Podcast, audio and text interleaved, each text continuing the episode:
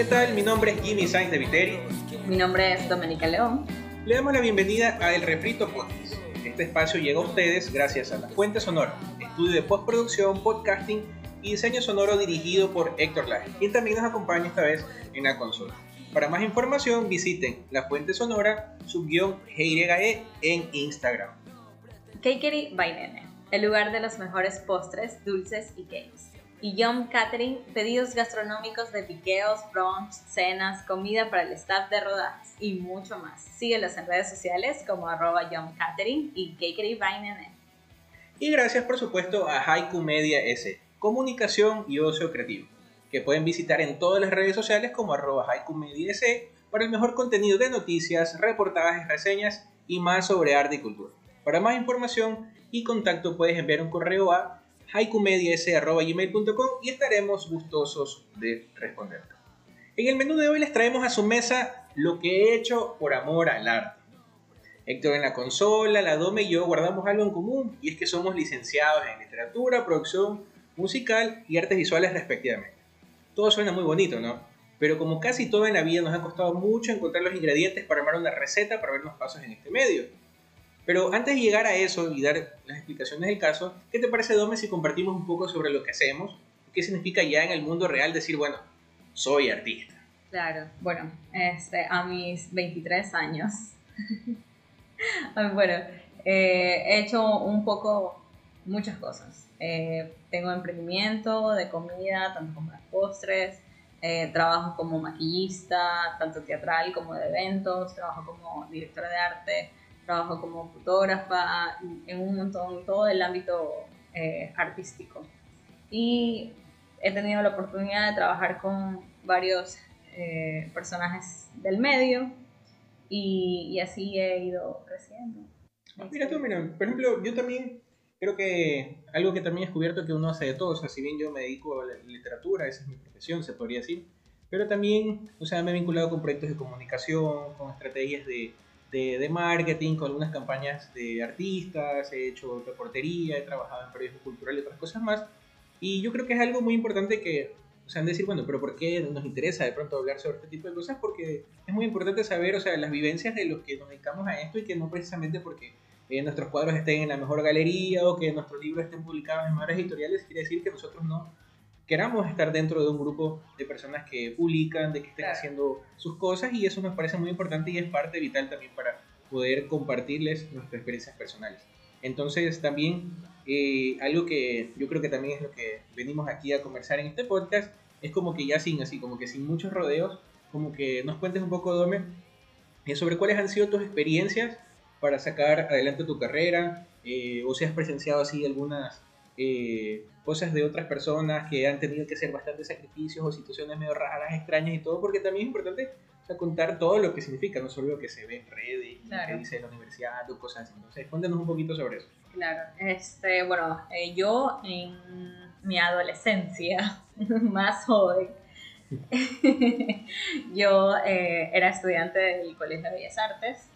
y bueno, cuando estaba estudiando era como que una niña con muchos sueños empiezas con demasiados sueños y piensas que iba a ser difícil, pero que sí vas a poder lograr alcanzar, eh, eh, generar eh, monetariamente, vivir del arte y haciendo también algo que te gusta. Y yo solía pintar y vendía cuadros, pero cada vez hacía mucho más difícil y veía la realidad, que en realidad no es que puedes ganar mil, en un cuadro, un cuadro que tú pintaste en mil y y tras eso no era como que reconocida. Entonces nadie me iba a parar, nadie me iba a prestar atención por eso.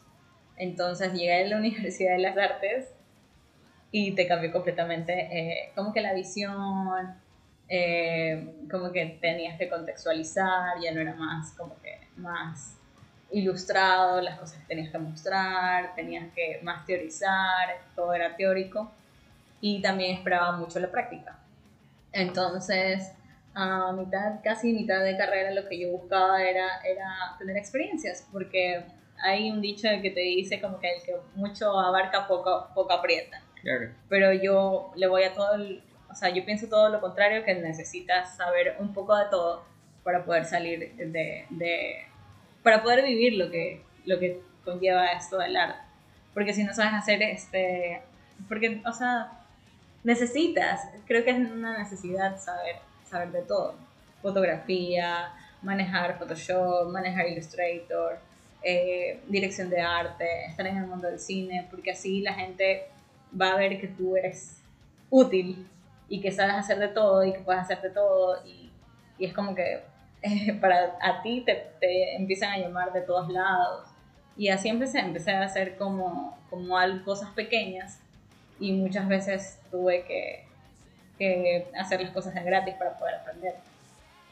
Claro, es que yo creo que eso es muy importante contar este tipo de historias. Por ejemplo, en lo personal yo me puedo dedicar, por ejemplo, a la literatura y a estar ejerciendo ya una licenciatura en esto, pero, por ejemplo, yo he trabajado de todo, como te decía, desde he sido bloguero, en mis prácticas profesionales de la universidad eh, fui community manager de algunas cuentas, hacíamos cobertura, justo fuimos compañeros en, el departamento de comunicación, hicimos coberturas periodísticas y algunas cosas que de pronto eh, el programa de estudios de universidad a veces no te presta esas herramientas para hacerlo.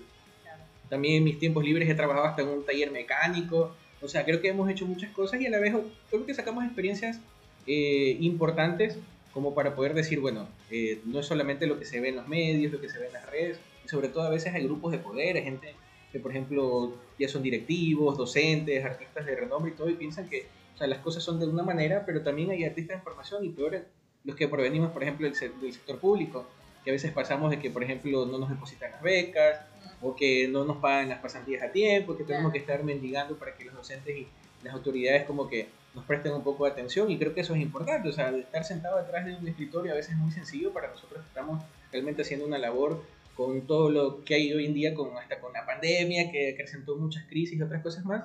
Entonces, por lo general, y yo creo que es lo que podemos coincidir, hasta incluso aquí con Héctor, que también él está haciendo eh, proyectos musicales y otras cosas más, quiere decir que básicamente es como ser versátil en lo que hacemos, estar conscientes que de pronto para algunos académicos y personas de élite piensan que el medio es Francia o es Europa, pero realmente no es la misma, el mismo contexto el que vivimos los artistas en Ecuador y a veces muchas cosas que nos enseñan en las universidades públicas no nos sirven absolutamente nada para el mundo real. Entonces yo creo que es importante hablar sobre eso y también eh, tener en cuenta de que hay que luchar día a día, luchar por sus ideas y tratar de que nuestros proyectos salgan adelante. Y bueno, esto nos lleva también a hablar sobre, así como estamos aquí en el refrito, o sea, en el refrito les presentamos el plato, de qué es lo que vamos a hacer, de qué es lo que vamos a comer, pero también todo plato tiene ingredientes, ¿no? Entonces, yo te pregunto, eh, ¿cuáles serían para ti cinco ingredientes que serían como que imprescindibles, así como para decir, bueno, esto es lo que he necesitado para poder mantenerme y no morir en el intento de ser un artista en Guayaquil? Cinco ingredientes. A ver, tener padrino. Aunque no lo tengo, pero es lo que sí he notado con otros compañeros o con otras personas que han surgido del arte, que necesitas ser padrino o tener influencias para poder vivir del arte aquí en Guayaquil. Eh, no sé si sea en otras partes de, del Ecuador, pero, pero es lo más visible, que se ha visto incluso en los concursos, que, o sea, vas súper animada a participar en un concurso y, y te terminas así súper bajoneado porque sabes que tal persona es eh, muy buen amigo de, del jurado. Entonces, eh, unos cinco ingredientes, ese es uno de ellos, sería padrino. El segundo sería este, saber gestionarte a ti mismo, aprender a gestionarte. Creo que no hay, este, creo que tú solo lo aprendes. Creo que la, la misma necesidad te hace aprender por sí solo.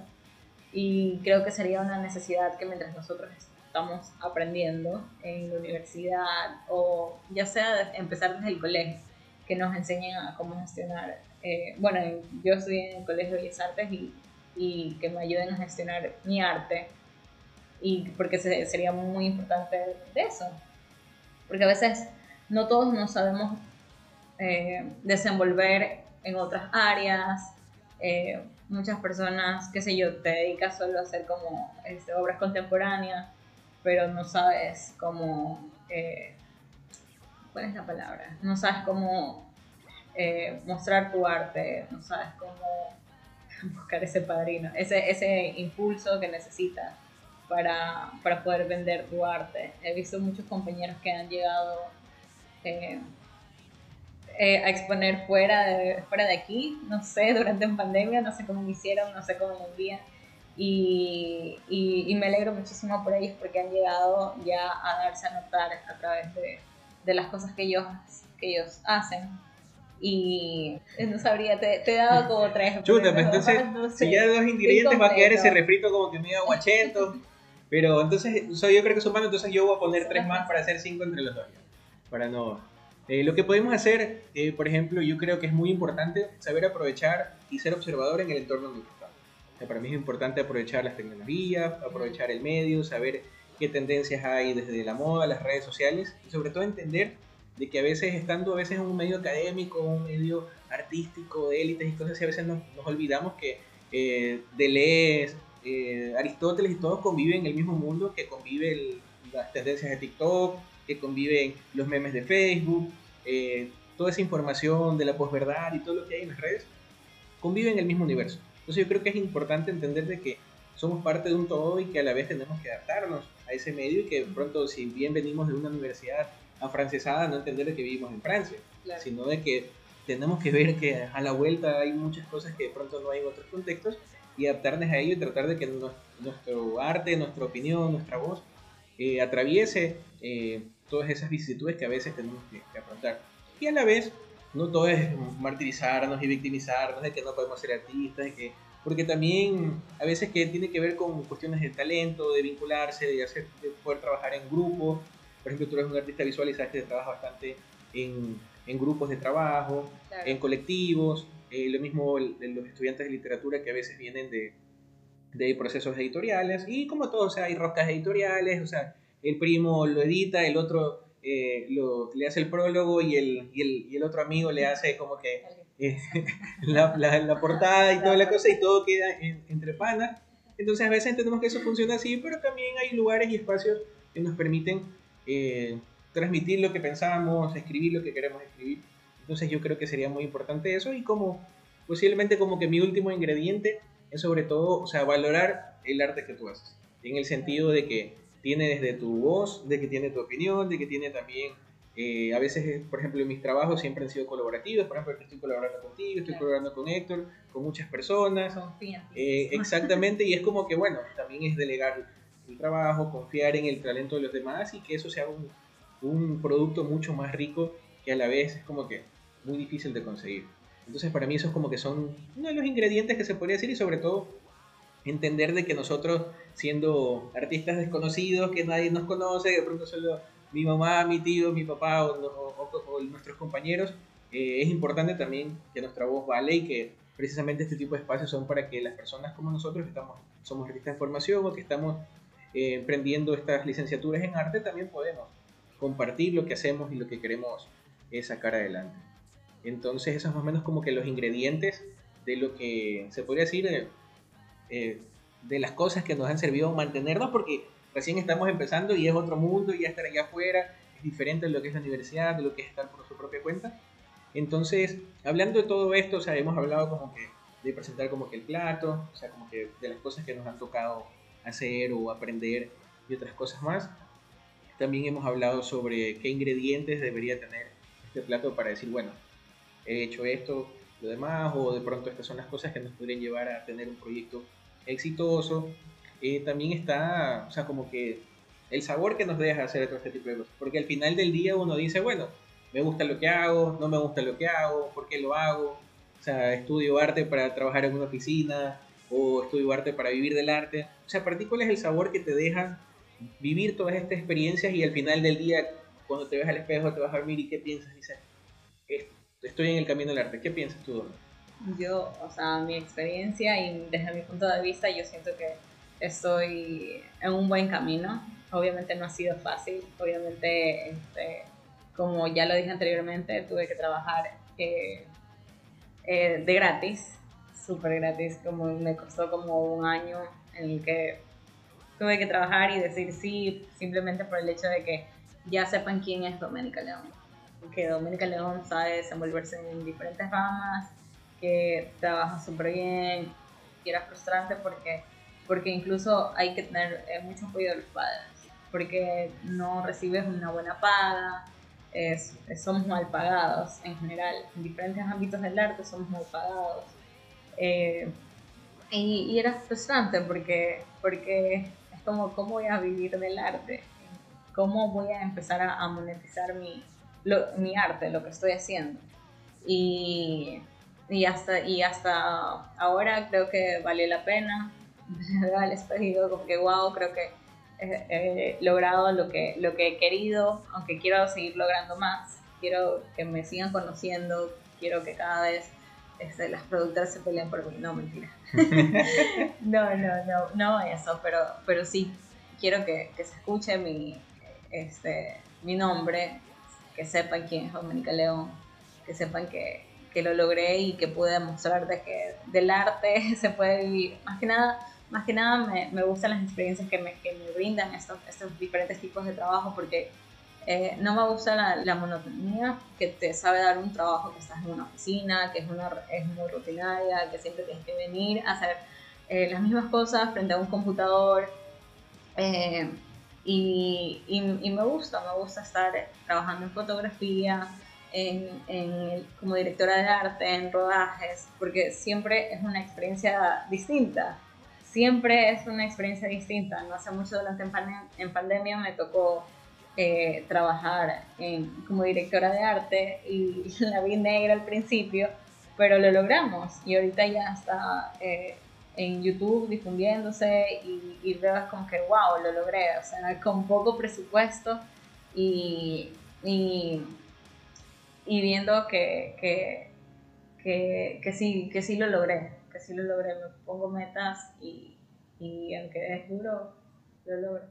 Dije, eh, yo creo que es muy importante lo que cuentas, porque también yo creo que hay un factor que a veces lo decimos entre nosotros, entre la comunidad de, se puede decir, de artistas en formación o de artistas, gente que está buscando una licenciatura en arte, o que está buscando en la academia o en aprendizaje, en cursos y demás, que es entender como que el valor de una profesión. Que eso yo creo que es como que muy complicado que en el medio digan, bueno, o sea, tú eres artista, ya, pero como yo, que por ejemplo en mi familia eh, dice, ya, pero tú qué vas a hacer, o qué tú vas a trabajar, o qué, ¿Qué qué sigue después o yo, y con la literatura qué puedes hacer, que vas a ser poeta, y vas a vivir de tus poemas, y cosas así. Pero también es muy importante que entender hasta incluso de la versatilidad de, de la profesión de cada uno, que por ejemplo la persona que estudia literatura, por ejemplo, no solamente es que tiene que escribir novelas o cuentos y cosas así, sino que por ejemplo como proyectos como este, eh, por ejemplo yo he escrito guiones, He escrito, por ejemplo, manuales de, estilo, manuales de identidad visual, he redactado algunos documentos para internet, para redes, publicaciones, noticias, eh, eh, reportajes, crónicas, reseñas, o sea, son versatilidad y a la vez eso transmite una versatilidad en el medio en el que se trabaja porque también se puede hacer un guion para una agencia de publicidad, puede escribir un texto para un político, una campaña de esto que está bien, como que es eso popular esto de que estar en la literatura y estar metido con la política también, o sea, son cosas que a veces pasan. Entonces, y asimismo los estudiantes de cine de pronto trabajan en televisión, trabajan en publicidad, trabajan haciendo eh, fotografías, edición de video, post de video y otras cosas más. Los chicos de teatro y televisión también. Eh, los chicos de producción también trabajando con diferentes géneros musicales, en producción de eventos. Y eso es muy importante entenderlo porque a veces se tiene como que ese imaginario que el artista es simplemente una persona que hace una obra o que hace un performance o que simplemente sale a hacer algo y no tiene una función en este medio contemporáneo que está plagado de las redes. Y esa es como que una de mis preguntas finales, ya como para ir cerrando este espacio, es por ejemplo, de qué,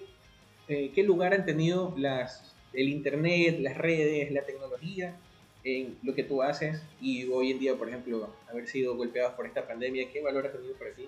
eh, la tecnología en el arte y lo que haces? ha sido muy importante. Creo que ahora con esto de la era digital, creo que es muy importante eh, los, medios, eh, las redes sociales para poder difundir tu arte, para eh, incluso he llegado a, tener trabajo gracias a, las redes sociales. Porque, qué sé yo, Instagram para mí es un, un portafolio. Subo todo, absolutamente todo lo que hago, sea de fotografía, sea de rodajes, sea de comida. Eso me ayuda a que la gente sepa qué es lo que estoy haciendo. Entonces, este, en pandemia, en pandemia se grabó este, algunos, algunos cortometrajes. Y sin embargo la gente decía, ah, ah bueno, Doménica está trabajando en pandemia. Entonces vamos a llamarla. O, o, empiezan a ver como que, ah, te vi que estabas haciendo eso, sé que sabes hacer eso. Sé que sabes maquillar, sé que estás trabajando de directora de arte. Entonces me terminan llamando, me terminan escribiendo, no solo para, para diversos tipos de trabajo, sino, sino que también hasta, hasta, para, comida, hasta para comida. Y, y creo que eso me ha ayudado mucho a, a darme a conocer mediante las redes. Es que eso, eso también eh, yo creo que la, la, tecnología ha tenido un valor importante porque, por ejemplo, yo para graduarme de, mi licenciatura en, en, literatura hice una investigación y me encontré con muchas cosas que me agradaron mucho. Estuve metido con el periodismo cultural, estuve metido con el periodismo gonzo y otras cosas más, pero también con un académico, que es de estos académicos como que me digan académicos, un señor que se llama Kenneth Goldsky, y él hablaba sobre algo importante, le hicieron una entrevista en el país y él decía como que, bueno, ¿y tú qué piensas sobre el periodismo? O sea, ahí está el redes y todo lo demás primero que veía una apertura gigantesca en que hay en diferentes tipos de escritura, gente que tenga eh, la oportunidad de compartir lo que piensa. Y después él puso un ejemplo como, bueno, eh, voy a hablar sobre mi mamá. Eh, mi mamá no le gusta para nada el mundo del arte, porque el, la última, el último artista que siguió fue Monet. Y después de eso, los académicos, la gente de prensa, toda la gente que tenía el poder de los medios y la información, hizo todo muy complicado y todo muy técnico. Y en esto aparecen las redes y el periodismo que hace eso un lenguaje mucho más sencillo y democratiza esa información. Entonces al final del día lo que importa no es que toda la gente, la comunidad académica o toda la comunidad de los que están metidos en el arte sepan que hay arte porque a veces sabemos, sino que mi mamá, tu tía, mi primo, hermano que no están metidos en esa onda, vienen a también disfrutar de sus contenidos y la información sea de una manera democrática. Entonces yo creo que es importante entender de que las redes sociales eh, están plagadas de muchas cosas, uno puede llegar a la deep web y encontrar, o sea, uno navega hasta donde uno quiere, uno va clic donde uno quiere clic, pero también hay la, la, oportunidad de que si yo estoy buscando comida, de pronto te encuentro tu catering y puedo contratarte y apoyar tu emprendimiento. O yo encuentro de pronto el EP que está haciendo nuestro compañero Héctor Laje para su titulación y decir, oye, dale, le voy a dar clic y voy a escuchar tu música y así mismo leer lo que están haciendo las demás personas o saber lo que opinan en redes y a la vez tener esta democracia de decir, bueno, utilizamos las redes para compartir información y a veces eso es lo que hacen los medios de, comunicación. Tú tomas la foto del incendio y los mandas, cogen tu foto y dicen, bueno, esta foto la tomó tal persona y desde ahí parte ahora. Es la inmediatez de la información. Entonces yo creo que es muy importante y también de una u otra forma a veces nosotros hacemos labores periodísticas porque a veces tú compartas información desde un set, escribes sobre eso, opinas, otras personas te entrevistan y tienen, por ejemplo, esto aquí se puede transcribir y sale un texto de tu, de tu opinión, de tus vivencias. Y a la vez tú terminas eh, compartiendo este, estos conocimientos y bueno, terminamos el día diciendo, oye, sé que hace Dome, de qué manera lo hace Dome, cuáles son los ingredientes de la Dome para tener, como que, bueno, vamos a hacer esto, esto es lo que me ha ayudado y la manera en que te quieres enunciar y sobre todo entendiendo que los presupuestos hoy en día para trabajar en arte y cultura son mínimos por parte del Estado. Contigo el ejemplo de nuestra misma universidad que era, era prioridades para otras personas menos para los estudiantes. Y es algo que hay que tenerlo súper claro porque de pronto las personas que después estarán escuchando este podcast decir, oye, sí, es verdad, y a veces muchas personas no lo dicen, no compartimos lo que hicimos por temor a represalias, o porque alguien se aluda, o porque el profesor te vaya a tener algún tipo de vendetta, cosas así, o como que el rector te fiche y todas cosas así, pero al final... No va a escuchar por todo lo que hemos Exactamente, pero a la vez es como que, bueno, o sea, yo voté para que el rector esté, o sea, yo lo puse en, en, ese lugar, tú lo pusiste en ese lugar, y las personas que votaron en ese lugar, y a la final a veces son, nos olvidamos que son medios públicos y que no son de ellos, sino que son de todos. Entonces eso hay que dejarlo muy claro y a la vez compartir nuestras voces, decir lo que nosotros hacemos el día a día, el andar en buseta, el comer un almuerzo de dos latas, el estar en un rodaje con poco presupuesto, tener 80 dólares para hacer dirección de arte o una producción audiovisual, como me comentabas antes de hacer el podcast, o grabar un EP con hacer las baterías en un lugar o grabar las guitarras en otro lado, o yo escribir con una computadora que se cae a pedazos un texto de tesis y a veces no todos lo saben. Eso para mí es muy importante y creo que es eh, que al final de poder conversar todo esto, eh, compartimos esta, esta información para más personas y sobre todo dejamos este podcast como una olla abierta para que cada, cada persona que quiera pueda, por medio de las redes sociales, recuerden, arroba C, porque así son los podcasts, no sabemos si es de día, de tarde o de noche, cuando estás escuchando, en qué lugar, si estás en un carro, si estás en un avión, si estás esperando a tu pelada fuera de, de su casa, si estás camino al peloteo, no sabemos dónde estás, pero nos estás escuchando y eso es muy importante. Entonces, si nos encuentras en redes sociales como arroba también puedes escribirnos y mandarnos un correo a arroba arroba gmail.com para que nos digas sobre qué quieres hablar, o sea, qué personas te gustaría que invitemos, o sobre qué temas quieres que abordar, porque también esta es la premisa de, del programa, como que a veces nosotros hablar sobre cosas que otras personas a veces no se atreven, como cuando te dicen, oye, yo voy a cocinar porque a ti no te gusta cocinar en tu casa, porque nos da pereza cocinar a todos y todos sabemos que eso es, o lavar los platos y todo lo que significa, pero al final son cosas que tenemos que hacer para, para poder compartir lo que hacemos. Entonces yo creo que de esta manera eh, podemos ir ya terminando este episodio del refrito. Te agradezco mucho, Dove. Gracias eh, a ti. ¿Qué tal la experiencia por hacerme parte de este proyecto que me parece súper bacán. Ahora también estoy impresionada en el mundo del audio también y, y en la locución y, otra experiencia más. Te veremos haciendo radio FM. Sí que nos contraten, por favor. Ya saben, para contratos, arroba no. Entonces, esto ha sido el, el, episodio Lo que he hecho por amor al arte. Ha sido una conversación aquí entre eh, artistas, o como por ejemplo hay un, un youtuber español que a muchos académicos no le gusta que utiliza el término ampartista. Es como que serán parte de estos que justamente hacen arte sin talento y fácil de reproducir. O sea, depende cada quien cómo se quiera enunciar, como artista, ampartista, lo que sea. Pero lo importante es que estamos aquí compartiendo sobre estas temáticas y más adelante esperamos poder contar también con, su opinión y con todo lo que este podcast eh, les haya dejado. Así que en las redes sociales pueden comentar, compartir este episodio, que lo encuentran en todas las distribuidoras de streaming como Spotify, eh, iTunes Music, también está en, en YouTube eh, Podcast, entonces nos pueden encontrar en cualquier lugar y compartir esa información con nosotros. Así que nos vemos en una próxima edición, esto fue El Refrito, hasta la próxima.